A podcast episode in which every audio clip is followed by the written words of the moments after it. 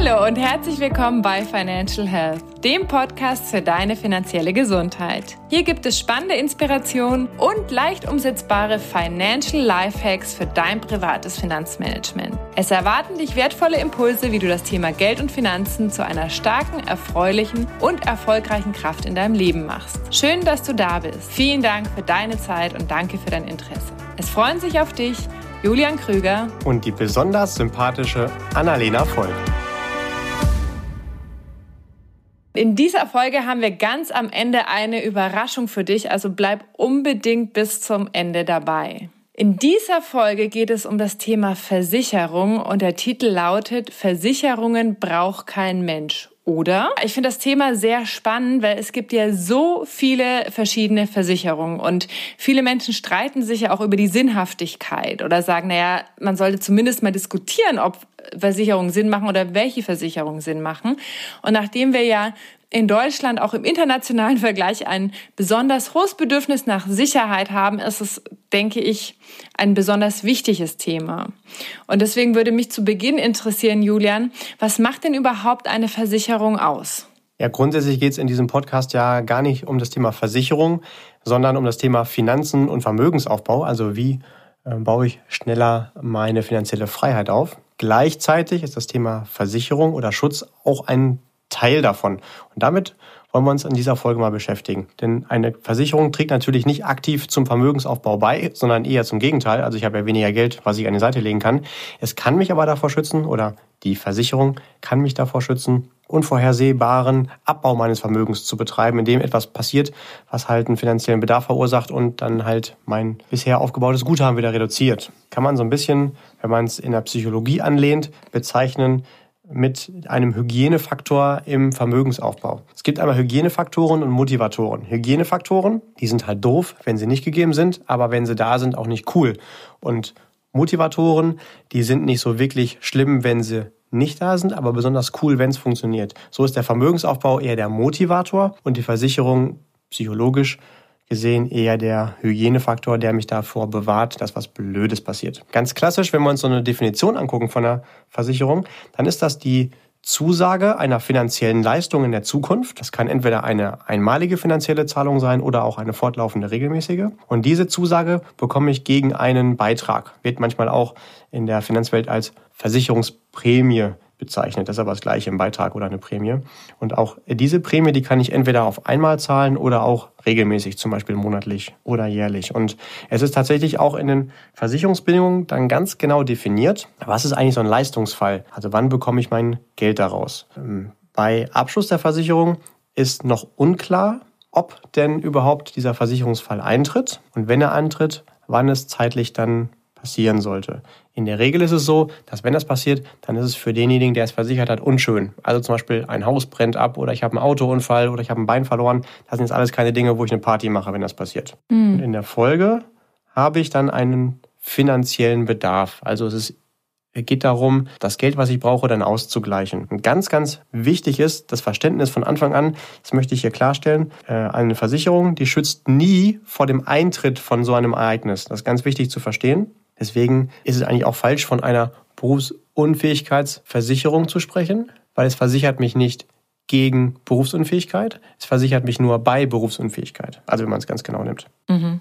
Und es ist auch kein emotionaler Ausgleich für das, was passiert. Also wenn jetzt, nehmen wir mal so ein ganz hartes Beispiel, eine Person, die mir nahe steht, stirbt und ich vielleicht das Leben versichert habe, weil es einfach notwendig war, weil man vielleicht gemeinsam ein Eigenheim finanziert hat, dann kann ich froh sein, dass ich den finanziellen Ausgleich von der wegfallenden Arbeitskraft habe, wenn man es mal technisch sieht. Aber natürlich ersetzt dieses Geld bei weitem nicht den Verlust dieser Person. Mhm. Ja, und da sollte ich ein bisschen aufpassen in der Kommunikation, wenn mir jemand so eine Versicherung verkauft. Es schützt mich nicht vor Eintritt so einer schlimmen Situation und halt auch nicht vor die, vor die Emotion, die damit verbunden ist, nur vor den finanziellen Folgen. Aber immerhin etwas. Und ähm, das, glaube ich, kann schon sinnvoll sein bei der einen oder anderen Versicherung, äh, dass ich nicht noch neben dieser nicht so schönen emotionalen Situation auch noch finanzielle Folgen habe, weil das ist wahrscheinlich richtig uncool. Mhm. Das ganze Thema, also wenn man jetzt mal ehrlich ist, Versicherung und Co., das klingt jetzt nicht so wirklich attraktiv. Wahrscheinlich genauso attraktiv wie Fußpilz. Aber es das heißt ja nicht, dass man sich nicht auch mal darum kümmern sollte. Man kann es so ein bisschen vergleichen wie vielleicht so ein Zahnarzt. Ne? Also wenn ich äh, regelmäßig zum Zahnarzt gehe und der das so in regelmäßigen Abständen mal checkt, was da bei mir in meinem Esszimmer so passiert, dann ist es besser, als wenn ich jahrelang nicht hingehe. Das heißt aber trotzdem nicht, dass ich besonders gerne zum Zahnarzt gehe. Ja, und ähm, wenn ich jetzt mal irgendwie was habe, wo der vielleicht auch mal bohren muss, dann freue ich mich schon mal gar nicht darauf. Oder wenn er mir irgendwie einen Zahn ziehen muss. Aber es ist immer noch besser, dorthin zu gehen, als zu sagen, nö, ich gehe da gar nicht hin, weil irgendwann ist das ganze Esszimmer kaputt. So kann man es vielleicht verstehen. Mhm. Ja, dann lass uns doch mal versuchen, dieses Thema etwas locker und verständlich anzugehen. So, ähm, ja, wie du gesagt hast, ist ja nicht das attraktivste Thema. Und äh, wir starten jetzt mal direkt rein. Sollten wir den Fokus überhaupt auf Versicherungen legen? Also ich meine, damit legen wir den Fokus also wir legen den Fokus ja dann auf den Eintritt von den nicht so schönen Dingen. Also wenn wir jetzt mal überlegen, wie ist es mit dem Gesetz der Anziehung? Ziehen wir dann damit nicht genau das erst recht an, also diese unschönen Dinge? Ich verstehe, was du meinst, dass wir den Fokus lieber nicht auf das legen, was passieren könnte, mhm. weil es eh noch selten passiert, wahrscheinlich auch nicht notwendig ist. Und ähm, vielleicht dann dadurch halt ja, die Eintrittswahrscheinlichkeit erhöht wird oder ich einfach eine selektive Wahrnehmung entwickle. Gleichzeitig kann man es vielleicht auch anders betrachten. Das wäre in diesem Fall meine Empfehlung, dass wir, wenn wir irgendeine Versicherung abschließen, den Fokus auf das Positive dahinter haben. Also dem Schutz oder dem Bewahren von etwas, was uns wichtig ist und nicht auf den Eintritt von dem Negativen. Das könnte vielleicht helfen. Also du sagst in unserem Intro immer so schön, das Thema Geld und Finanzen, ähm, da soll der Podcast dabei helfen, eine unter anderem stützende, positive Kraft im Leben zu werden. Mhm. Und genauso ist hier auch gedacht, dass wenn wir das Thema nicht ausblenden, dass es nicht die Chance hat, irgendein, nennen wir es mal, exogenes Ereignis, was wir vorher nicht geplant haben, dass es eine destruktive Kraft bekommt, bezogen auf unsere Finanzen. Dass wir halt auch einfach einen Plan B haben, der uns einfach hilft und sicherstellt, dass wir unseren Plan A auch erreichen, wenn mal was passiert, was wir nicht geplant haben. Wie hat John Lennon so schön gesagt, ich meine, es heißt, Leben ist was passiert, während wir andere Pläne hatten. Und wenn wir jetzt nur mal ein Beispiel nehmen und äh, irgendwo ins Krankenhaus gehen, auf die Unfallstation, äh, und die Menschen, die dort liegen, befragen, ob das deren Plan gewesen ist, äh, ins Krankenhaus zu kommen, dann sagt wahrscheinlich keiner von denen, ja, habe ich mir schon drei Wochen vorher vorgenommen, diesen Unfall. Ne? Aber ähm, zumindest sollte dann das finanziell gesichert sein, dass ich da vernünftig behandelt werden kann. Mhm, okay, das ist auf jeden Fall schon mal hilfreich, das aus einer anderen Perspektive zu betrachten. Aber jetzt mal ganz ehrlich, jetzt mal Butter bei die Fische. Braucht man wirklich so viel Versicherung, wie wir alle haben? Oder brauchen wir überhaupt irgendeine von diesen Versicherungen zwingend? Ist das so? Ja, die Frage kann ich gut verstehen und die bringt mich auch regelmäßig zum Schmunzeln. Tatsächlich sehe ich bei den Menschen, die ich finanziell betreuen darf, deutschlandweit. Immer unterschiedliche Dinge. Einige haben viel zu viele, wenige haben genau die richtigen und manche haben halt auch zu wenig. Daher lässt sich diese Frage gar nicht pauschal beantworten. Grundsätzlich lässt sich allgemein sagen, es gibt natürlich das allgemeine Lebensrisiko. Das haben wir immer und ist überall da. Und wir sollten uns jetzt auch nicht in Watte packen und uns irgendwie einreden lassen. Stell dir vor, eine Möwe gefriert und die im Sturzflug fällt sie dir auf den Kopf und du hast Kopfschmerzen, da musst du doch was gegen tun, dich vorher versichern. Also das ist natürlich Blödsinn. Gleichzeitig gibt es wahrscheinlich schon so zwei, drei Bereiche, die sind ganz wichtig, sich da zumindest mal Gedanken zu machen. Und es gibt sogar auch Bereiche, da ist eine Versicherung sogar Pflicht. Zum Beispiel, und das finde ich auch mehr als angemessen, wenn du ein Auto anmeldest. Deswegen heißt es dort sogar auch Kfz-Haftpflichtversicherung. Also es ist eine Pflichtversicherung. Ohne die darfst du kein Auto zulassen. Warum? Wenn du ins Auto einsteigst, dann erhöht sich ja bei weitem die Gefahr, dass du jemanden umbringst. So doof das jetzt klingt, keiner hat natürlich vor, sich ins Auto zu setzen und jemanden das Leben zu nehmen, aber die Gefahr besteht. Oder zumindest in Anführungszeichen dabei zu scheitern und jemanden nicht umzubringen, aber so zu schädigen, dass er lebenslang eingeschränkt ist. Und das kostet halt dann richtig viel Geld. Die Behandlung, genauso wie vielleicht auch die Schadensersatzzahlung, die kann man sich selbst vielleicht gar nicht leisten. Deswegen ist es pflichtmäßig so, dass ich das versichert habe. Und so muss man sich halt auch in jedem anderen Bereich, wo man so eine Versicherung haben könnte, überlegen, ist es mir wichtig, dass ich da einen finanziellen Schutz habe. Grundsätzlich kann man auch erstmal das Ziel haben, ich bezahle das lieber aus meinem eigenen Portemonnaie. Kann allerdings sein, dass ich in dem einen oder anderen Bereich, den ich absichern könnte, ein so großes finanzielles Risiko habe, dass ich es mir vielleicht gar nicht leisten kann, diesen Schutz überhaupt aufrechtzuerhalten oder dass ich es mir finanziell gar nicht erlauben möchte, weil es dann vielleicht ein zu großes Loch in den Bereich wirft, den ich mir vorher mühsam über vielleicht viele Jahre oder Jahrzehnte aufgebaut habe. Also jedes Mal sollte ich mich fragen, was ist mir wichtig? Lieber eine geringere Versicherungsprämie zu bezahlen und die springt dann ein in dem Fall oder es geht um mein eigenes Portemonnaie. Beides ist okay. Ich sollte nur in beiden Fällen eine Lösung haben, dass wenn ich einen Schaden verursache oder der mir passiert, dass da eine finanzielle Lösung jetzt schon steht. Mhm. Und ähm, ich glaube, über viele Versicherungen kann man sich wirklich streiten. Wenn ich mal die Frage bekomme, Julian, welche Versicherung braucht man wirklich, dann fallen mir tatsächlich auch nur zwei ein. Das ist einmal die private Haftpflichtversicherung.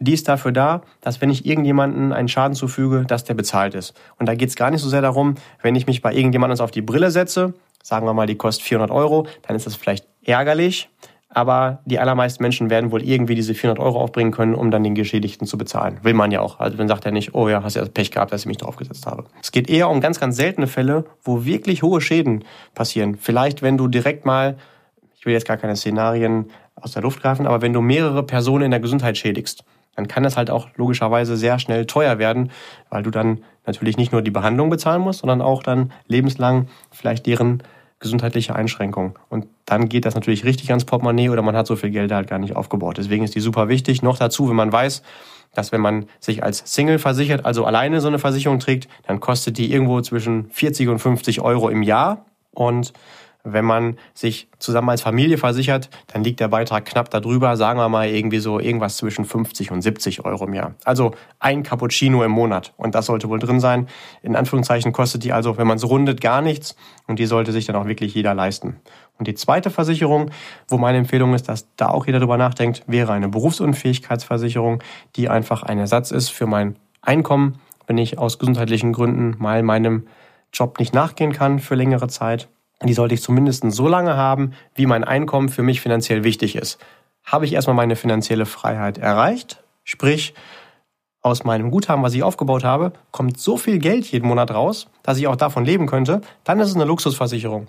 Dann kann man auch sagen, die brauche ich nicht mehr, die kündige ich. Aber auf diesem Weg dahin glaube ich schon, dass es wichtig ist. Irgendwie will man sich ja finanziell dann auch über Wasser halten. Wenn man dann diese finanzielle Freiheit erreicht hat, dann kann man für sich definieren, stoppe ich die jetzt oder nicht, was da zum Beispiel jeden Monat möglich ist. Ich kenne sogar Menschen, die auch beim Erreichen der finanziellen Freiheit die BU nicht kündigen, einfach nur als Garantie dafür, dass sie Geld verschwenden. Denn meistens ist es ja so im Leben, nach diesem Motto, alles, was ich habe, brauche ich nicht, aber was ich brauche, habe ich gerade nicht. Worst-Case-Szenario-Betrachtung. Also in diesem Fall, solange ich die BU habe, verschwende ich das Geld und werde nicht berufsunfähig. Wenn ich es aber stoppe, dann kommt Murphy's Law und auf einmal bin ich berufsunfähig. Das wäre dann zwar finanziell nicht tragisch, aber gesundheitlich trotzdem blöd.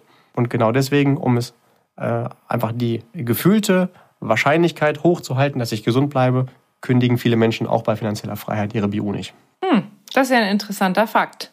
Das ist ja schon mal sehr spannend. Jetzt mal wieder, wieder zurück zu dem ganz konkreten Versicherungsthema. Wonach richtet sich denn in der Regel die Höhe des Versicherungsbeitrages? Das sind zwei Einflussfaktoren, die es da gibt. Einmal ganz mathematisch. Es wird geschaut, wie hoch ist denn die Wahrscheinlichkeit, dass so ein Schaden überhaupt passiert. Also du kannst dir vorstellen, die Wahrscheinlichkeit, dass ein Blitz irgendwo in dein Auto einschlägt, ist geringer, als dass dein Haus abbrennt, weil das kann ja viele verschiedene Ursachen haben. Und dann hängt es natürlich auch von dem Auszahlungsbetrag ab. Aber also davon, ob du im Leistungsfall im Schnitt 5 Euro zu erwarten hast oder eher 5 Millionen. Die zweite Ebene ist dann die betriebswirtschaftliche des Versicherungsgebers, also des Versicherungs Unternehmens. Da haben wir so verschiedene Punkte, die damit einfließen, ohne das jetzt hier zu kompliziert zu machen. Es geht natürlich einmal um die Statistik, die bei denen geführt wird. Wie hoch ist die Wahrscheinlichkeit äh, aus deren Sicht? Und je mehr Fälle die haben, desto genauer können die das ja auch definieren. Dann ist auch die Frage, wie effizient ist denn überhaupt dieser Prozess bei dem Anbieter?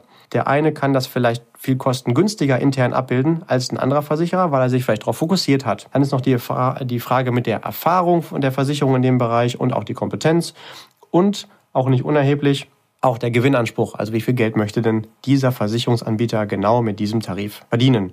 Lass uns, wenn du erlaubst, ein kleines Beispiel machen und ich versuche es trotzdem einigermaßen nachvollziehbar zu gestalten. Mhm. Wir nehmen mal eine Gemeinschaft von zehn versicherten Personen. Übrigens ist das auch ganz wichtig, so nochmal nebenbei, bietet sich gerade an zu erwähnen. Eine Versicherung ist nie die doofe Versicherung da.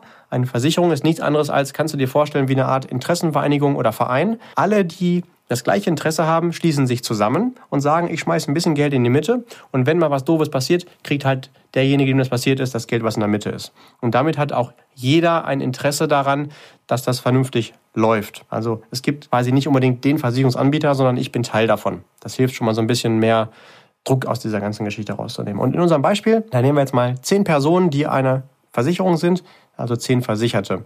Und wir sagen, die Wahrscheinlichkeit, dass in einem Zeitraum, im Konkreten in einem Jahr, ein Versicherungsfall eintritt, ist erstmal egal, was es ist, die liegt bei 1 zu 10. Also einem von den 10 passiert pro Jahr irgendein Leistungsfall und der würde das Geld bekommen. Und dieser Geldbedarf, dieser, also diese Leistung von der Versicherung, sei mal mit 500 Euro definiert. Was würdest du jetzt sagen, was muss dann jemand jetzt bezahlen pro Jahr an Versicherungsbeitrag? Das war ja die ursprüngliche Frage, wie so ein Beitrag entsteht. Mhm. Also eigentlich müsste ja jeder, wenn jetzt genau das rauskommen soll, äh, dann 50 Euro bezahlen, wenn Absolut, einer 500 genau. haben soll. Ja. Es ist gar nicht komplizierter. Also man schaut einfach, wie viele sind versichert und wie hoch ist die Wahrscheinlichkeit, dass was eintritt und wie viel Geld kostet das dann? 50 Euro im Jahr. Jetzt muss man natürlich noch gucken, es gibt so ein paar andere Effekte. Zum Beispiel haben wir eben gehört, die Versicherung will ja auch Geld verdienen. Das müssen wir mhm. noch oben drauf packen. Würde die Versicherung in unserem Fall zum Beispiel sagen, wir möchten 10% Gewinnmarge haben, würden wir das oben drauf packen, dann wäre der Beitrag halt pro Person 55 Euro im Jahr. Mhm. Dann muss man noch gucken, man muss zum Beispiel den Beitrag noch ein bisschen aufzinsen, wenn die dann monatlich zahlen, weil das ganze Geld ja nicht am Anfang des Jahres der Versicherung zur Verfügung stand. Jetzt muss man noch gucken. In diesem Fall hatten wir immer noch keine Kosten in der Versicherung. Die haben ja aber auch Kosten die Versicherung für diejenigen, die vielleicht den Antrag aufnehmen, für das Marketing, für das Personal, für die Abwicklung des Schadens und all diese Geschichten. So hätten wir vielleicht im konkreten, sagen wir mal, 60 Euro Jahresbeitrag oder vielleicht einen Beitrag nicht eben dann von 5 Euro monatlich, wenn man es genau runterbricht, sondern von 5,50 Euro monatlich. So als Beispiel. Was es jetzt mhm. erschwert ist, dass so Versicherungsbeiträge kaum vergleichbar sind, äh, weil die wenigsten Menschen wirklich auch das, was in diesen ganzen Bedingungen so drinsteht, in dem ganzen Kleingedruckten verstehen oder überhaupt die Lust haben, das zu lesen. Und das führt schnell dazu, dass für die gleiche Leistung bei Versicherungen aus meiner Erfahrung oft Anbieter mit unterschiedlichen Beiträgen am Markt zu finden sind, manchmal mit einer Spanne, man mag es kaum glauben, von 450 Prozent und mehr. Das heißt, der eine zahlt für die gleiche Leistung 100 Euro, der nächste 450 Euro. Das ist schon ganz schön viel. Wahnsinn. Das, das kannst du dir gedacht. so vorstellen, wie wenn du tanken gehst. An der einen Tankstelle kostet der Sprit 1 Euro und an der nächsten 4,50 Euro. Wo würdest du dann tanken gehen? Ja, bei 1 Euro natürlich. Und jetzt sagen aber viele Versicherte, ja, ich habe aber keine Lust, mich damit zu beschäftigen und Versicherungen, also Tankstellen zu vergleichen. Oder andere sagen, dann eher so ein emotionales äh, Argument, ja, aber die Tankstelle, die gehört aber meinem Bekannten oder die gehört vielleicht sogar meinem Bruder, tanke ich lieber da. Jetzt ist die Frage, wenn bei meinem Bruder der Sprit viereinhalb Mal so teuer wäre als gegenüber, ob ich da wirklich tanken würde. Also die Frage kann sich jeder wirklich mal fragen. Ähm, also nur weil eine Person, die ich kenne, irgendwo arbeitet oder der die Tankstelle gehört, heißt das nicht, dass automatisch das auch immer das attraktivste Preis-Leistungs-Verhältnis beinhaltet, mhm. mal vorsichtig gesagt egal, mhm. also ich kann das schon nachvollziehen, dieses Argument, ja, aber mit dieser Person habe ich eine enge Beziehung, sagt aber nichts über die Produkte aus. Mhm. Ja, ich bin gerade noch ein bisschen geschockt, muss ich sagen, mit 450 Prozent Preisunterschied. Also ich habe ähm, auch noch ähm, deutlich größere Unterschiede gesehen, aber man muss es ja nicht übertreiben. Das kann man sich schon noch vorstellen. Also ich kenne tatsächlich auch keine andere Branche, wo das so üblich ist. Ne? Also egal, wo wir so Geld ausgeben, da haben wir eher ein Gefühl, um Dinge vergleichen zu können. Äh, aber hier ist es einfach eine Sondersituation. Und das weiß tatsächlich die Versicherungsbranche auch auszunutzen. Also manchmal ist es wirklich, um einfach auch richtig viel Geld damit zu verdienen. Oftmals liegt es aber auch daran, dass ein Anbieter einfach in dem Bereich, wo er einen Tarif anbietet, einfach nur mit auf dem Spielfeld sein will, aber da keine wirkliche effizienten Prozesse hat und deswegen mhm. so teuer sein muss. Mhm. Okay, es gibt ja jetzt so viele Versicherungen. Welche Bereiche kann man in Versicherung ganz grob einteilen? Du weißt ja, ich bin ein leicht verkopfter Mensch habe also einen leichten kognitiven Anteil und den kann ich an diesem Punkt tatsächlich voll ausleben. Wir nutzen jetzt hier mal eins meiner Lieblingssysteme, ein Zwei-Parameter, Vier-Quadranten-System. Das klingt zwar jetzt erstmal kompliziert, ist aber eigentlich recht easy. Lieber Listener, liebe Annalena, stellt euch doch einfach mal ein Koordinatensystem, ganz klassisch mit X- und Y-Achse vor. Und auf mhm. jede Achse, da schreiben wir jetzt einfach einen Parameter, also eine Eigenschaft. Im Konkreten, werde ich aber gleich auch nochmal erklären, einmal ist der Schaden, der passieren kann, eher gering oder hoch und einmal äh, auf der Y-Achse dann entsprechend die Schadenmöglichkeit, ist die von Anfang an begrenzt, also weiß ich, was es maximal an Schaden verursachen kann oder weiß ich es vorher nicht und es ist unbegrenzt. Mhm. Ich fasse also nochmal zusammen, wir haben unsere X-Achse, also die horizontale oder einfach gesprochen die untere Linie. Da tragen wir jetzt die Schadenhöhe ab, also unseren Geldbedarf. Und auf der Y-Achse der vertikalen, also der linken, die Schadenmöglichkeit bezogen, ob sie begrenzt oder unbegrenzt offen ist. Und daraus ergeben sich jetzt vier verschiedene Quadranten. An dieser Stelle nochmal ganz wichtig, wir haben einen Download dafür vorbereitet. Und wenn du jetzt gerade schon in äh, Schrecken äh, bist wegen, oh mein Gott, Quadranten und das ist aber kompliziert, das kannst du dir jetzt direkt öffnen, dieses Dokument oder ausdrucken und sozusagen dir an die Seite legen und gleichzeitig zuhören, weil das macht es sehr, sehr anschaulich. Also schau dir das gerne schon mal an, in den Show Notes findest du den Link. Das ist eine gute Ergänzung. Danke an Alena. So, starten wir mal das Thema rein. Unten links das erste Feld. Da haben wir von der X-Achse her eine geringe Schadenhöhe und von der Y-Achse auch eine begrenzte Schadenhöhe. Das heißt, wir wissen von Anfang an, wenn was passiert, dann handelt es sich eher um kleine Versicherungsfälle und ähm, das kann auch nicht hoch steigen. Sowas würde man als Experte als Bagatellversicherung oder auch als Lappalienversicherung bezeichnen. Wenn wir so eine Versicherung unbedingt haben wollen, dann würden wir sie auf jeden Fall nicht als unbedingt notwendige Ausgabe bezeichnen, sondern so eine Art Luxus. Und wir haben ja unseren Running Gag. Wir haben bisher ja keine einzige, nach meinem Erinnerungsvermögen, keine einzige Podcast-Folge hier produziert, ohne auf unsere Folge mit dem Kontensystem hinzuweisen. Das tun wir also an dieser Stelle auch. Ähm, du würdest also dementsprechend so eine Bagatellversicherung aus dem Luxuskonto bezahlen, beziehungsweise wahrscheinlich sogar aus dem Luxuskonto hoch zwei, weil es ist wirklich äh, nur dann notwendig, wenn du alle anderen finanziellen Lebensbereiche mehr als ausreichend bedient hast. Also auf jeden Fall steht dein finanzieller Schutz, dein Vermögensaufbau läuft so genau so, wie du es gerne hättest und auch deine Altersvorsorge steht. Du hast genug Geld für Urlaub, Fortbildung und alle diese Dinge und sagst, zusätzlich sind mir diese Versicherungen auch noch wichtig. Mhm. Gut, dann kommen wir mal zu dem nächsten Feld, was direkt da drüber ist, also oben links. Da ist dann die Schadenhöhe weiterhin klein. Aber das, was passieren kann, ist in dem Fall unbegrenzt. Ich weiß nicht so von vornherein, was da genau an Kosten auf mich zukommt. In diesem Fall würden wir dieses Feld als ja, möglich absicherbar definieren. Also wenn ich das mir finanziell leisten möchte, dann kann ich sowas schon machen als Versicherung. Und da kann ich dann drüber streiten, ob ich es aus dem Luxuskonto bezahle, weil es aus meiner Sicht nicht extrem wichtig ist, mir aber trotzdem am Herzen liegt, oder aus dem Lebenshaltungskonto, also aus dem Basic Needs, weil ich es als Bedarf definiere. Mhm. Dann kommen wir mal wieder zurück nach unten und gehen auf der X-Achse weiter nach rechts. Das bedeutet dem konkreten Fall, jetzt haben wir Versicherungsschäden, die eine ordentliche Höhe verursachen können. Also mein Bedarf steigt. Unsere Y-Achse sagt, dass die Schadenmöglichkeit in diesem Fall wieder begrenzt ist. Ich weiß also, wenn was passiert, dann wird es teuer, aber ich kann von vornherein auch sagen, was es maximal kostet. So ein Feld das nennen wir hier mal Nummer drei, betiteln wir mit, ja, das solltest du schon versichern. Das ist mhm. schon empfehlenswert. Und äh, last but not least kommt dann, wie sich das so immer auch schön gehört, das Wichtigste zum Schluss.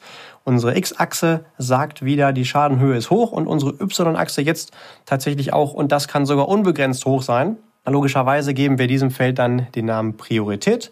Das sind die Dinge, die wir auf jeden, jeden Fall absichern sollten. Okay, also jetzt haben wir das Feld sozusagen komplett voll. Hast ja, genau. du denn für die einzelnen Kategorien, also für diese vier Quadranten, hast du da Beispiele, dass wir uns sozusagen das noch besser vorstellen können? Ach, das ist die Versicherung, die ich wirklich brauche und die ist wirklich totaler Luxus. Dann lass uns doch direkt mal mit einem Beispiel starten. Annalena, welche Versicherung fällt dir spontan ein? Mhm. Also als Versicherungstyp meinst du, ne? Also ich würde mal sagen Haftpflichtversicherung. Ja, okay, die können wir uns alle gut vorstellen. Ich wiederhole noch mal ganz kurz, die Haftpflicht ist dafür da, wenn ich jemanden aus Versehen was kaputt mache, dann soll die das bezahlen, egal ob es jetzt die Brille gewesen ist oder der Arm von der Person. Mhm. Gut, wir haben hier zwei verschiedene Unterscheidungskriterien. Das erste, was wir auf der X-Achse abgetragen haben, ist die Schadenhöhe. Wie schaut es bei so im Versicherungsbereich aus? Kann ich Menschen nur kleine Schäden zufügen oder können das auch größere werden? Mm, das können auch größere sein. Okay, man weiß es vorher nicht. Ne? Also ich kann eine Brille kaputt machen, kann aber auch dann irgendwelche Körperteile versehentlich beschädigen, was wir nicht wollen, was auch selten passiert, Gott sei Dank, aber trotzdem möglich ist. Das heißt, wir wissen schon mal, auf der X-Achse sind wir rechtsorientiert. Kann also Feld 3 oder 4 werden. Mhm. Und dann noch die zweite Frage nach der vertikalen Achse die Schadenmöglichkeit. Da also die Frage, Ist von Anfang an klar, was die maximale Schadenhöhe sein kann? Oder kann ich es heute nicht sagen und es ist nach oben offen? Also ich kann heute nicht sagen, was ich, also wie teuer der Schaden wird. Das weiß ich ja nicht. Ja, genau, richtig. Und damit sind wir dann bei einer privaten Haftpflichtversicherung im Feld Nummer 4, also oben rechts. Das haben wir als Priorität betitelt. Damit schließt sich übrigens auch der Kreis. Am Anfang hatten wir uns schon gemeinsam erarbeitet, dass es wenige Versicherungen gibt, die wirklich empfehlenswert sind, die Haftpflicht aber auf jeden Fall dazu zählt. Und es wäre jetzt ja komisch, wenn die Haftpflicht jetzt nicht entsprechend in dem Feld Priorität landet. Mhm. Genau. Aber wir können ja, wenn du magst, noch so ein, zwei weitere Beispiele mal gemeinsam erarbeiten. Mhm. Gut, wir fangen noch mal unten links an bei den Bagatellen oder Lappalien, also die Dinge, die eher eine kleine Schadenhöhe verursachen und von Anfang an auch in der Höhe begrenzt sind. Hast du eine Idee, was das sein könnte? Also wenn ich so überlege, manche Leute, die versichern ja echt alles, was sie haben. Zum Beispiel gibt es ja Leute, die ihr, ihre Brille oder ihr Handy versichern. Ich weiß jetzt nicht, ob das so wirklich wichtig ist, weil die, der Schaden ja auch nicht so hoch ist. Ne? Das sind gute Beispiele, genau. Also man kann das zwar schon machen, aber äh, lieber nur dann, wenn man das Geld dafür auch wirklich über hat und alles andere im Leben sowas von finanziell Chico ist, dass das gar keine Rolle mehr spielt, ja. Denn da wissen mhm. wir, nehmen wir mal das Beispiel von so einem Handy. Das ist halt überschaubar, was es kostet. Klar, ich weiß, es gibt auch teure Geräte, aber trotzdem noch relativ zu anderen Schäden, die man so veranstalten kann, immer noch überschaubar. Und deswegen sollte man da dreimal drüber nachdenken, ob man unbedingt so eine Handyversicherung benötigt. Genau. Und Brille, das gleiche. Da ist ja tatsächlich sogar so, wenn ich ähm, so eine Brillenversicherung habe und die mir zusagt, dass ich alle paar Jahre eine neue bekomme, dann wird einfach das, was die Brille kostet, auf monatliche Beiträge bis dahin von der Versicherung runtergebrochen. Also ob das so sinnvoll ist, das muss jeder für sich selbst entscheiden. Mhm. Dann haben wir unser nächstes Feld. Gehen wir mal nach oben. Das Feld Nummer zwei, oben links. Das heißt, der Schaden ist weiterhin relativ klein.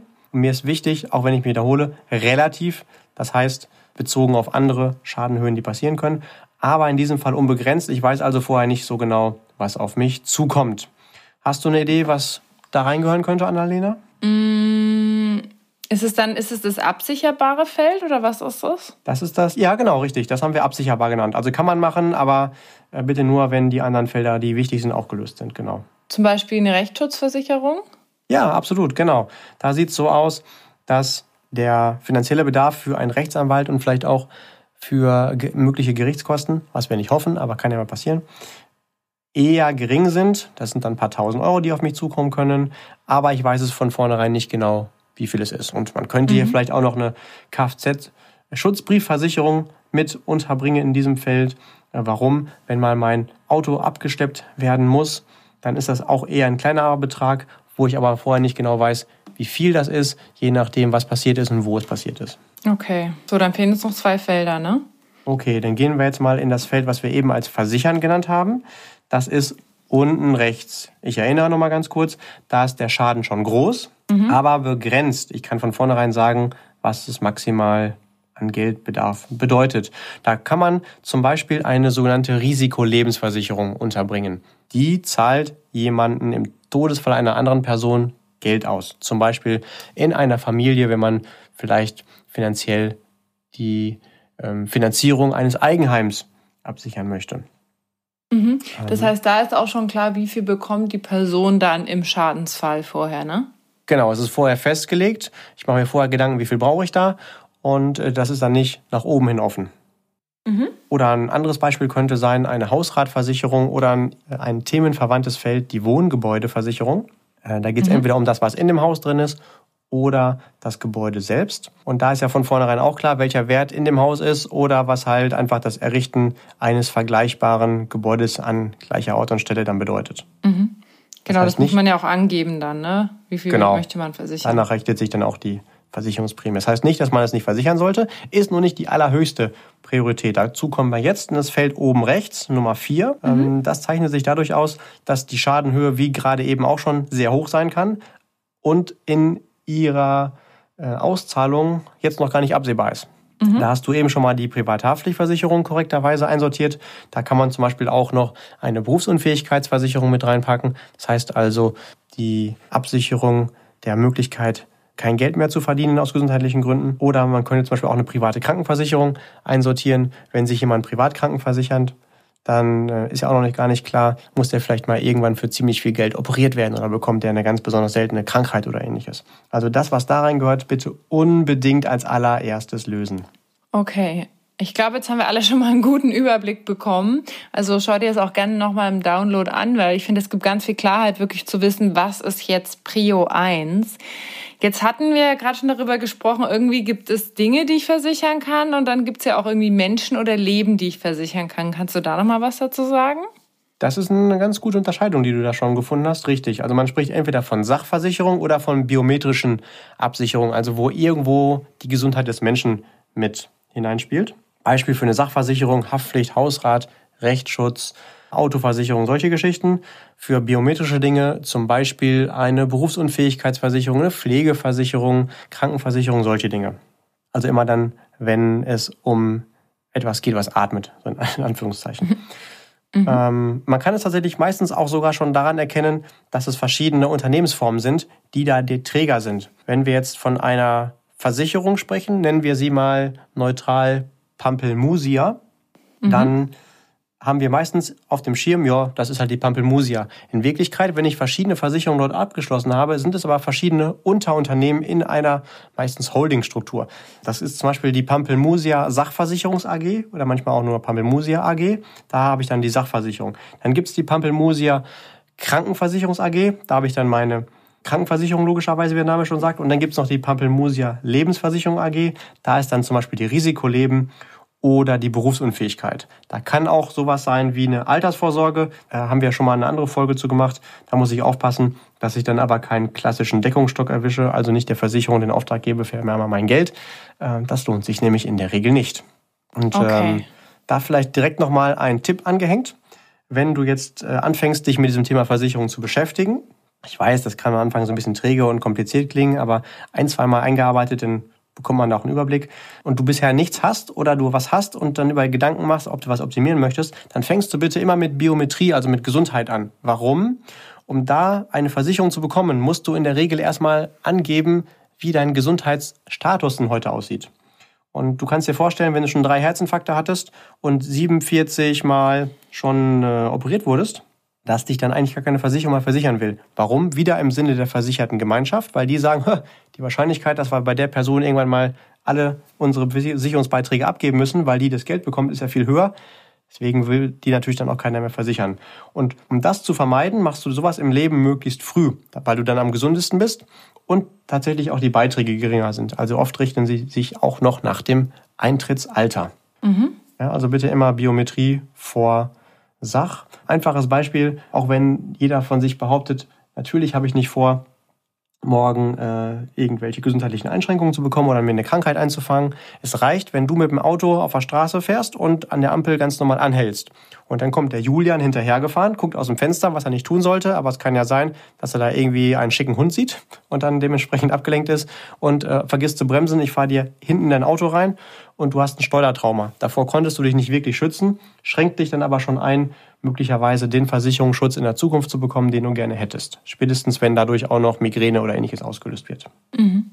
Okay, also ich glaube, da ist schon mal wesentlich mehr Klarheit in dem Thema drin. Gibt es da noch eine weitere Orientierungshilfe? Also wonach sollte ich grob entscheiden, ob ich eine Versicherung dann final abschließe oder nicht? Dann können wir noch so ein weiteres zwei Parameter, vier Quadrantensystem anwenden. Ich, du, wie du siehst, ich mag diesen Namen, um es noch ein bisschen komplizierter hier zu machen. Ja, ich glaube tatsächlich hier in diesem Fall ist es ein bisschen einfacher als eben. Aber ähm, wir machen hier am besten auch nochmal einen Download. Wenn wir einen machen, können wir auch zwei machen. Mhm. Also hier unterscheiden wir nämlich einfach zwischen ich habe eine Versicherung und ich benötige eine. Also es gibt wieder vier Eigenschaften. Ich habe eine, habe keine und ich benötige die oder ich habe sie nicht benötigt. Und daraus mhm. kann man jetzt einfach mal so vier Szenarien bauen, was in der Praxis in der Zukunft passiert sein könnte. Gut wäre ja zum Beispiel, du hast keine Versicherung abgeschlossen. Warum ist das gut? Weil du hast ja das Geld bei dir behalten und hast dann zum Beispiel mich zum Essen dazu eingeladen. Haben wir ja beide was davon. Ähm, und du, äh, damit es aber gut bleibt, du hast es ja auch nicht gebraucht. also du hast das Geld nicht ausgegeben und du hast es auch nicht gebraucht, also es wäre gut. Und gut wäre mhm. auch, du hast eine abgeschlossen und du hast sie gebraucht. In Anführungszeichen hast du finanziell sogar manchmal Plus dadurch gemacht. Nicht, dass das immer cool ist, aber zumindest hast du keinen finanziellen Nachteil gehabt. Jetzt gibt es aber auch zwei Szenarien, die sind blöd, zumindest aus meiner Sicht. Blöd wäre zum einen, du hast eine Versicherung abgeschlossen und du hast sie nicht gebraucht. Warum war das blöd? Naja, du hast einfach zu viel Geld ausgegeben.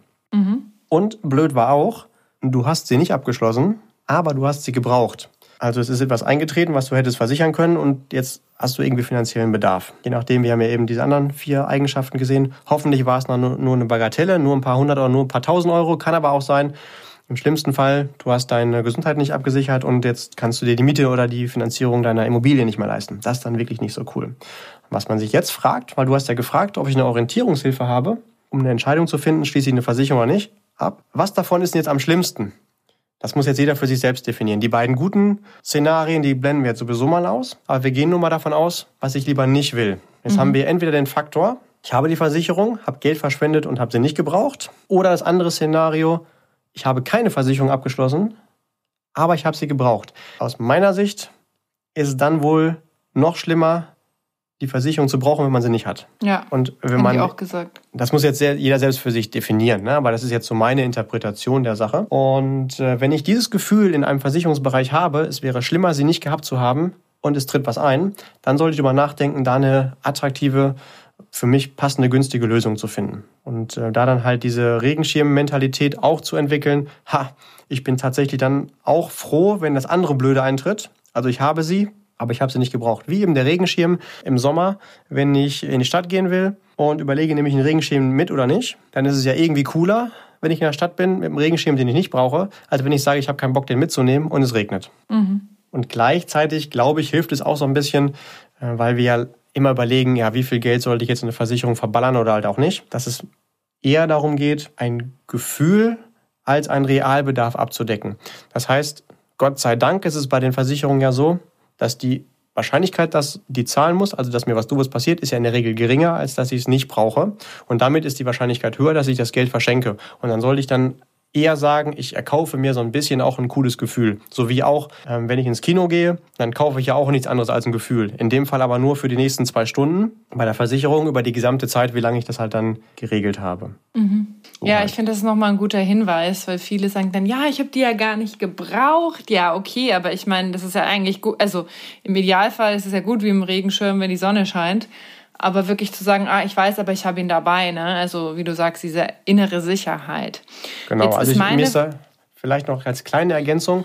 Es geht mhm. also darum, dass wenn du auf dein Konto guckst und das Geld wird abgebucht, dann flippt wahrscheinlich keiner aus, weil er sagt, yes, geil, ich habe die tollste Hausratversicherung der Welt.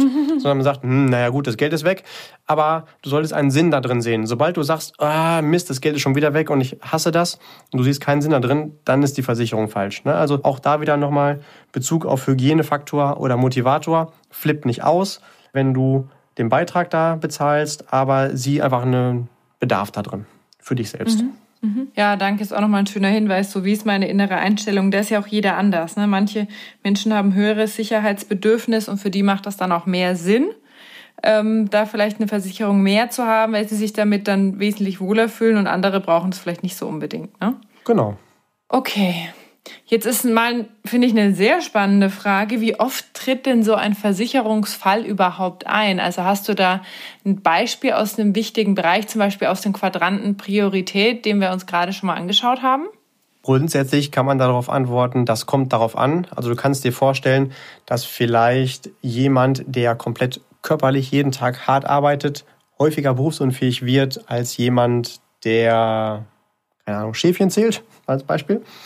Äh, aber gucken wir uns nochmal an, was so eine Berufsunfähigkeitsversicherung überhaupt genau ist. Das ist der Ersatz für dein Einkommen, wenn dein Arzt sagt, dass du mindestens für eine Weile deinen Beruf nicht mehr ausüben kannst. Und äh, in so einem Fall laufen natürlich deine Ausgaben weiter, also die Kosten, um zu wohnen, deine Lebensmittel, wahrscheinlich hast du weitere regelmäßige Ausgaben, also mindestens, um wieder den Bezug auf unser Kontensystem zu haben, also mindestens deine Basic Needs, also dein Lebenshaltungskonto sollte dadurch irgendwie gedeckt werden.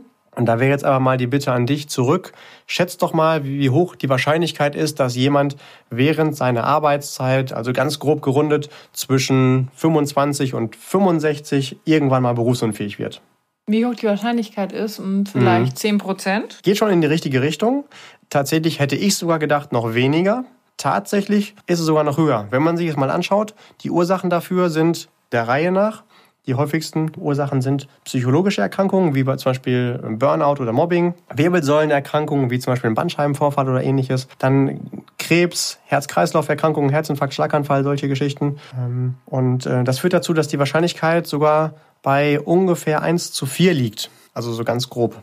Manche Statistiken mhm. sagen sogar ähm, manchmal sogar 1 zu 3. Und alle diese Punkte, die wir gerade aufgeführt haben, die sind sogar, also die häufigsten, ähm, Auslöser unabhängig von der körperlichen Aktivität in einem Job. Also ob jetzt jemand körperlich oder geistig arbeitet. Und um mhm. mal so ein Gefühl für so eine Wahrscheinlichkeit zu bekommen, können wir ja nochmal ein Bild heranziehen. Das hilft ja meistens. Jetzt stell dir mal vor, du bist auf dem Hochhaus und du möchtest gerne wieder die vielen Etagen, sagen wir mal 50 Etagen, wieder runterfahren. Und es gibt vier Fahrstühle und es gibt tatsächlich jemanden, der für dich da den Fahrstuhl bedient und dir einen anfordert und sagt, ja Mensch, Annalena, bevor du einsteigst, eins muss ich dir noch sagen.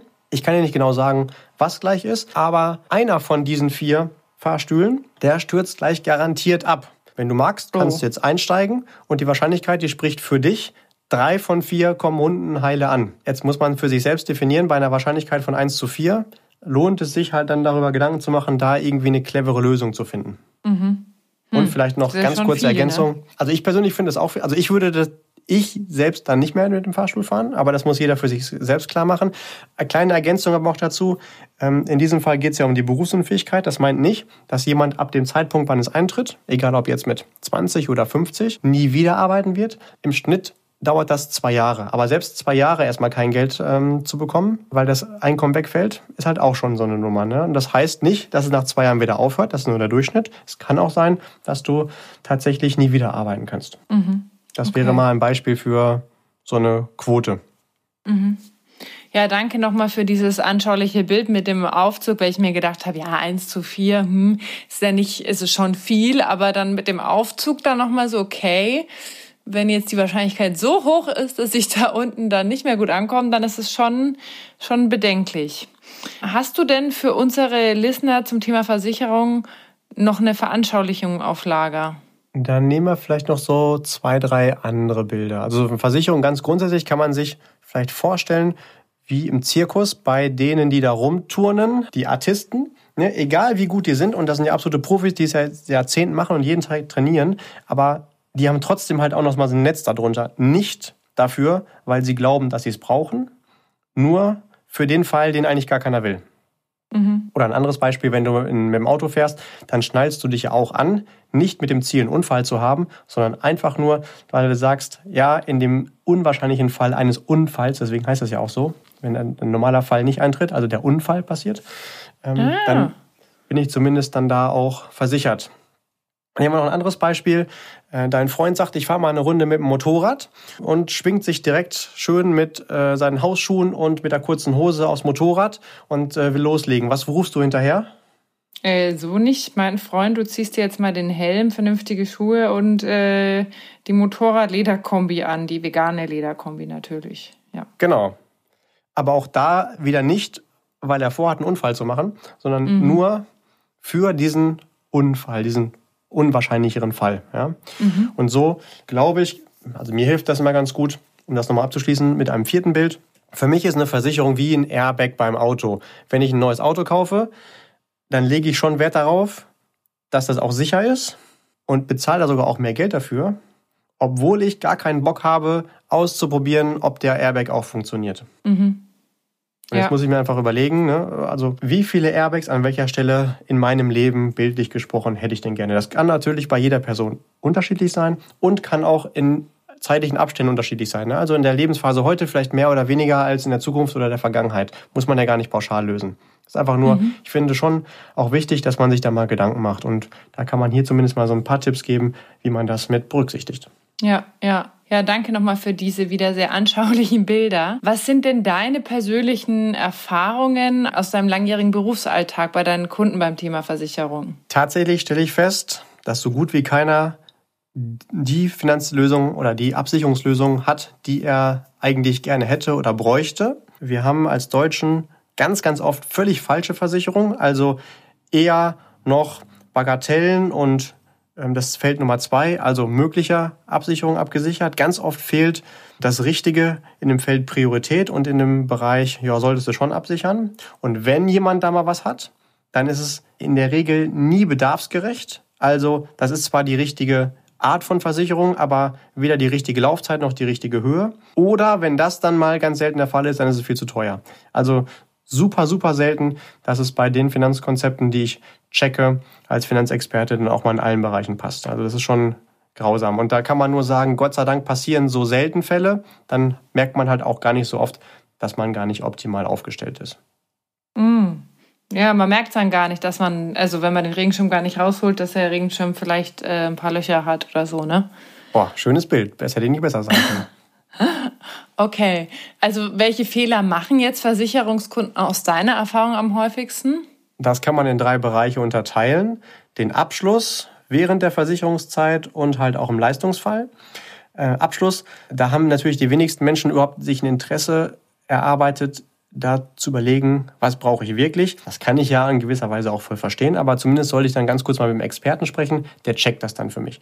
Und dann sollte ich schon auch idealerweise verschiedene Möglichkeiten am Markt vergleichen und nicht zu irgendjemandem gehen, der eh nur bei einer Gesellschaft arbeitet oder nur Zugriff auf eine Gesellschaft hat, weil der mir natürlich nicht sagt, Mensch, um die Ecke, die können das aber nochmal deutlich besser mit besseren Bedingungen zum gleichen Beitrag. Das klingt komisch, ist aber wirklich so. Es kann sein, dass du irgendwo deutlich attraktivere Leistungen bekommst und trotzdem weniger für zahlst.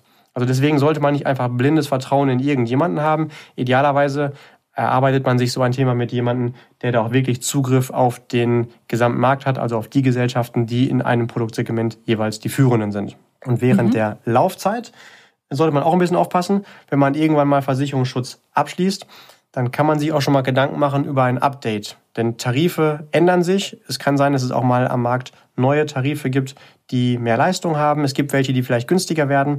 Und das Update bezieht sich auch auf meinen Bedarf. Es kann auch sein, dass ich über die Zeit den Bedarf, den ich damals beim Abschluss hatte, gar nicht mehr habe. Oder andersrum, das, was dazugekommen ist. Also das sollte auch ab und zu mal gecheckt werden. Mhm. Hast du da so einen ähm, regelmäßigen Zeitrahmen, in dem das Sinn macht, mal so seine Versicherung zu checken, so mal als Orientierungshilfe?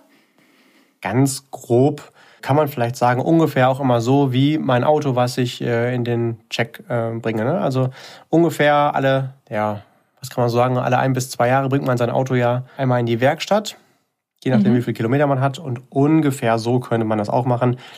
Je selten, also je häufiger man es macht, desto seltener ist da wirklich was Großes, was man dann feststellt. Dann wäre halt, halt total uncool, wenn man dann irgendwann mal einen Leistungsfall hat und merkt, ach Mist, vor vier Jahren, ähm, da ist das ja schon in mein Leben gekommen, dass ich den Bedarf hatte.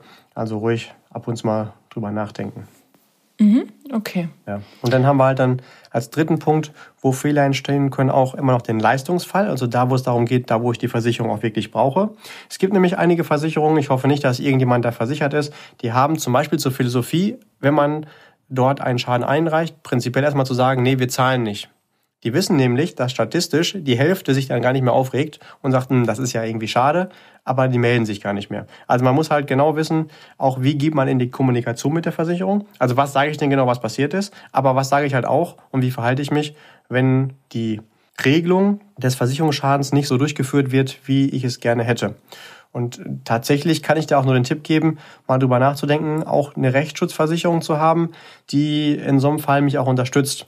Denn äh, in manchen Fällen haben Versicherungen auch nicht immer nur Bock zu leisten. Und tatsächlich kannst du sogar der äh, Rechtsschutzversicherung, der gleichen Versicherung, die auch in einem anderen Bereich verklagen. Mm, das ist ja interessant, das wusste ich gar nicht. Ja, witzig, ne? Das muss natürlich nicht mal die gleiche sein, die für alle Bereiche empfehlenswert ist, aber tatsächlich kann das so sein. Also wir hatten ja festgestellt, die Rechtsschutz ist nicht die allerwichtigste Versicherung, die ist ja nur auf Platz zwei von den vier. Äh, aber wenn einem das wichtig ist, sollte man zumindest eine haben, die einen auch unterstützt im Bereich Versicherungsvertragswesen. Mhm. Okay. Hast du denn noch abschließende Tipps zum Thema Versicherung, zu diesem wahnsinnig spannenden und unterhaltsamen Thema? Wir haben uns in der Folge Finanzprodukthersteller schon mal damit beschäftigt, Mensch, welche Wünsche habe ich denn grundsätzlich im Bereich Finanzen und welche Hersteller gibt es dafür? Im Bereich Versicherung, worüber wir hier sprechen, das allermeiste geht um den Bereich Schutz und Sicherheit und da haben wir definiert, da wollen wir halt auch nur Versicherungsanbieter für nutzen. Also bitte andersrum auch nochmal gesagt, wenn du mit jemandem von der Versicherung sprichst, dann bitte auch nur über Schutz und Sicherheit, nicht über Geldanlagen, nicht über Vermögensaufbau, nicht über Altersvorsorge, nicht über Kredite. Da haben die auch eine Meinung. Es könnte aber hochwahrscheinlich sein, dass andere Ansprechpartner da noch wieder kompetenter sind. Das wäre so ein Tipp. Mhm. Tipp Nummer zwei, ein super wichtiges Thema in diesem Bereich Versicherung, was ja ein weites Feld ist, ist die Absicherung der Gesundheit, sodass ich medizinische Versorgung genießen kann. Also das Thema gerade private Krankenversicherung. Da bitte auf jeden Fall nicht mit jedem Versicherungsansprechpartner sprechen, sondern nur mit einem ausgewiesenen Experten, denn das ist so mega wichtig zu wissen, welche Details da wirklich relevant sind, wenn ich es mal brauche, dass man da nicht das mit irgendeinem so ich nenne es mal vorsichtig, Wald- und Wiesenansprechpartner macht, der einfach hier so ein kleines Büro vor Ort hat und alles abwickelt, ähm, der hat meistens gar nicht die Kompetenz in diesem Bereich. Das ist zumindest meine persönliche Erfahrung, wenn ich viele Kunden dann betreue. Mhm. Dann sollte ich wissen, dass ich niemals im Leistungsfall Anspruch gegen meinen Ansprechpartner habe, sondern immer gegen die Gesellschaft, bei der ich es abgeschlossen habe. Wenn also bei Vertragsabschluss jemand sagt, ach, mach dir keine Gedanken, das zahlen die schon, oder wenn da irgendwo irgendwelche Angaben zu tätigen sind, vielleicht Gesundheitsangaben in diesem Bereich Biometrie, und der sagt, du, keine Sorge, das muss man nicht mit angeben, dann sei eher vorsichtig. Denn je schneller so ein Vertrag zustande kommt, desto eher bekommt er auch seine Vergütung, seine Provision. Das kann also ein Interessenkonflikt sein. Im Zweifelsfall kannst du es ja, wenn es nicht anzugeben ist, trotzdem mit reinschreiben, denn in dem Fall ist es ja eh irrelevant dauert halt nur zwei Minuten länger. Also immer vorsichtig sein, wenn man das Gefühl hat, ja, aber bei dem Ansprechpartner, da bekomme ich alles viel einfacher. Und du hast, das ist nicht die Person, die hinterher im Leistungsfall auch zahlt. Das mhm. ist immer die Gesellschaft und zu der solltest du ehrlich sein. Mhm. So ist ja, zum Beispiel auch. Äh, also meine persönliche Einschätzung ist, dass mindestens jede zweite Berufsunfähigkeitsversicherung nie zahlen wird. Warum? Weil die Gesundheitsfragen völlig falsch ausgefüllt worden sind. Das hat dann nicht immer unbedingt der Versicherte falsch ausgefüllt, sondern es hat ihn ja auch jemand da durchgeführt und der hat halt andere Interessen dahinter. Ne? Also man sollte wirklich da auch genau wissen, wie man sowas ausfüllt, denn nichts ist schlimmer als ein geglaubter Versicherungsschutz, das gute Gefühl, solange man die nicht braucht und wenn man sie dann braucht, merkt man, oh, die Versicherungsbeiträge habe ich vergebens bezahlt. Dann wäre tatsächlich wieder nach unserem Quadrantensystem die Variante besser gewesen, ich habe die Versicherung nicht, aber ich brauche sie, weil dann hast du wenigstens Geld gespart. Mm, ja, das stimmt. Mein persönlicher Tipp wäre an dieser Stelle auch, dass du auf jeden Fall mit jemandem sprichst über deinen finanziellen Schutzbedarf, auf viele Gesellschaften zugreifen kann und dann immer dir den Tipp geben kann, bei welcher Gesellschaft, welcher Tarif jetzt gerade für dich attraktiv ist. Und der letzte Punkt, den hatten wir eben auch schon mal, dass man einen regelmäßigen Check angeht, seiner persönlichen Situation, auch regelmäßig schaut, haben sich meine Vorstellungen, Wünsche denn verändert und das dann gemeinsam mit einem Experten durchgeht. Da gibt es ja ganz viele tolle Kollegen deutschlandweit und äh, ansonsten stehe ich da natürlich auch immer gerne zur Verfügung und kann da entweder selbst weiterhelfen oder Kontakte zu Kollegen herstellen. Mhm. Okay, jetzt wissen wir auf jeden Fall, was zu tun ist. Jetzt habe ich eine letzte Frage. Was mache ich denn, wenn ich feststelle, dass eine meiner Versicherungen gar nicht mehr zu mir passt? Also es kann ja sein, dass sie zu teuer ist, der Anbieter ist nicht der attraktivste oder dass die Leistungen, wie du vorhin gesagt hast, gar nicht meinem Bedarf entsprechen. Ja, okay. Also in der Regel lässt sich jede Versicherung auch irgendwie stoppen, aber bitte vorher drei Dinge berücksichtigen. Erstens, ich sollte erstmal ganz genau checken, sind denn die Bedingungen in der alten Versicherung, wenn ich sie gegen eine neue tauschen möchte, auch wirklich schlechter? Oder gibt es vielleicht irgendwas da drin, was in der neuen gar nicht mehr so ist? Manchmal ist es so, die neuen Bedingungen sind besser, manchmal aber auch so, da ist irgendwas nicht mehr drin sollte man gegebenenfalls mit einem Profi sichten und der hat in der Regel auch eine Software, da kann er das genau eingeben und kann dann genau bei jedem Tarif sofort analysieren lassen, äh, was ist davon besser oder schlechter. Und wenn ich dann mhm. eine Alternative angehen möchte, dann sollte ich auf jeden Fall auch sicher sein, dass die Alternative auch steht. Nicht, dass ich das alte stoppe und dann entweder bei der neuen nicht aufgenommen werde oder vergesse, die zu beantragen. Das wäre halt auch uncool. Also zumindest in dem Punkt, wenn ich weiß, ich möchte mich verbessern. Wenn ich weiß, ich möchte es einfach stoppen, dann ist das natürlich irrelevant. Und das führt uns noch zu Punkt Nummer drei bei äh, der Kündigung, den Kündigungsfristen. Tatsächlich ist es so, dass es bei fast jeder Versicherung eine unterschiedliche Kündigungsfrist gibt und die sollte man beachten. Das ist tatsächlich total wir. Es gibt sogar teilweise in der gleichen Versicherungsart bei unterschiedlichen Gesellschaften unterschiedliche Zeitpunkte, zu denen man das kündigt. Grundsätzlich kann das mal ein Monat sein, Kündigungsfrist. Dann gibt es Laufzeiten, da hat man drei Monate Kündigungsfrist, aber inklusive des angebrochenen Monats. Dann gibt es welche immer volle drei Monate zum Jahresende, äh, alles Mögliche. Mhm. Und spätestens dann, wenn du etwas stoppen willst, dann merkst du auch, gerade so in dem Bereich Sachversicherung, wie du vorher behandelt wurdest. Denn da kann man nochmal als abschließenden Tipp auch an dieser Stelle darauf achten, dass man bitte immer nur Einjahresverträge abschließt, gerade im Sachbereich. Gibt aber auch Verträge, die laufen dann halt pauschal erstmal drei oder sogar fünf Jahre, wobei eigentlich sogar fünf Jahresverträge gesetzlich verboten sind. Also da hast du eine Sonderkündigungsfrist nach drei Jahren. Aber trotzdem werden die an der einen oder anderen Stelle noch vermittelt. Achte also darauf, wenn du es abschließt, immer nur Einjahresverträge. Die verlängern sich ja automatisch, wenn man bei diesen Sachversicherungen nicht von dieser dreimonatige Kündigungsfrist, die man da hat, Gebrauch macht, dann wieder aufs Neue um ein Jahr. Wenn ah, okay. du also eine Versicherung hast, die länger als ein Jahr läuft im Sachversicherungsbereich, dann weißt du nicht, ob das Produkt gut oder schlecht ist. Das sagt aber nichts aus. Aber es sagt sehr viel über die Serviceorientierung deines Ansprechpartners aus. Denn der weiß, er hat zwei Vorteile, wenn er so einen drei- oder fünf Jahresvertrag macht. Erstens bekommt er dann deutlich mehr Provision dafür. Und er muss auch in dieser Zeit nicht besonders lieb zu dir sein, weil du ihn nicht abhauen kannst. Hm. Also da merkst du nur die Serviceorientierung. Ein guter Vermittler von Sachversicherungen, da hast du automatisch immer nur einen Einjahresvertrag. Und wenn du mehr als das hast, wurde meistens gar nicht drüber gesprochen, sondern ist einfach für dich entschieden und angekreuzt. Solltest du sowas herausfinden, ist meine persönliche Empfehlung, bitte mit dieser Person nie wieder über irgendeinen Bereich im Bereich Finanzen zu sprechen. Also nicht nur über diesen einen Punkt, sondern komplett dann zu jemand anders zu gehen, wo du dich halt besser aufgehoben fühlst. Okay. Super, ich glaube, jetzt haben wir alles, oder zum Thema Versicherung? Es gibt ja noch tausend andere Dinge, aber tatsächlich ähm, reicht es, glaube ich, in dieser Folge erstmal. Ja. Ich glaube, es reicht. Ich danke dir wieder sehr herzlich, Julian. Ich habe wieder richtig viel dazugelernt. Ich hoffe, du hast auch richtig viel dazugelernt. Jetzt kommt noch die Überraschung, auf die du hoffentlich gewartet hast bis zum Ende.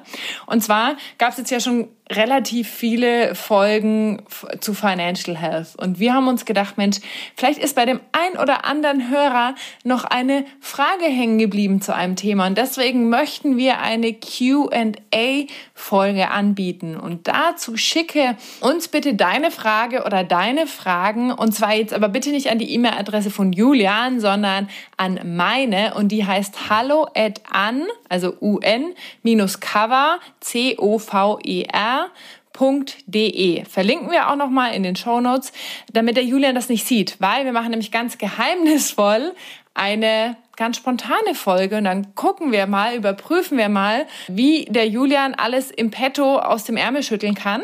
Das heißt, ähm, wenn du eine Frage hast, die offen geblieben ist, dann schick sie mir super gerne und dann wird es demnächst eine Q&A-Folge geben. Ich danke dir ganz herzlich fürs Zuhören. Wenn dir der Podcast gefallen hat, dann teil diese Folge gerne mit deinen Freunden, deiner Familie und hinterlass uns eine Rezension und die letzten Worte, lieber Julian, gehen heute wie immer an dich. Ich danke dir, wie immer. Ja, also ganz kurze Ergänzung noch zu dem QA. Liebe Listener, keine Sorge, also die Fragen müssen sich jetzt nicht auf diese Folge beziehen, sondern egal mhm. zu welchem Finanzthema. Das ist wahrscheinlich auch schon bei jedem so angekommen, aber ich wiederhole es einfach nur nochmal. Und ja, also egal worum es geht oder wenn es auch irgendwie äh, ein, zwei Fragen sind, vielleicht irgendwie, die so halb verknüpft mit mir sind, einfach immer an Annalena rausschicken und dann machen wir eine coole Folge dann daraus. Genau, Gut, also der ja. Julian beantwortet auch Fragen zu seiner Schuhgröße zum Beispiel. Ja, das kann ich direkt hier machen. Das ist je nachdem, welche Schuhe das sind, zwischen 40 und 42. Ihr wisst ja, ich lebe auf kleinen Füßen. cool. Gut, ja, also diesmal haben wir uns äh, durch ein eher zähes Thema durchgearbeitet. Ich hoffe, das war trotzdem einigermaßen locker und verständlich. Und du hast auch diesmal halt äh, wieder erfahren dürfen, es lohnt sich auf jeden Fall bei dem Thema Finanzen am Ball zu bleiben. Schön also, dass du auch heute wieder mit bis zum Ende dabei geblieben bist. Äh, meine Gratulation dazu und meinen ganz herzlichen Dank für deine Zeit, für dein Zuhören und vor allen Dingen auch für dein Interesse. Das weiß ich sehr zu schätzen. Ähm, sollte sich das Thema Finanzen, Vermögensaufbau vielleicht sogar auch Karriere ganz besonders brennend interessieren, komm gerne auf mich, komm gerne auf meine Kollegen zu. Kannst gerne bei uns auch mal ein Praktikum machen. Wie immer sind ja die Kontakte von mir dann auch unten in den Show Notes zu finden. So möchte ich mich von dir in dieser Folge gerne mit den Worten mögest du glücklich und erfolgreich sein verabschieden. In dem Sinne, keep growing und bleib gesund, auch finanziell. Dein Julian.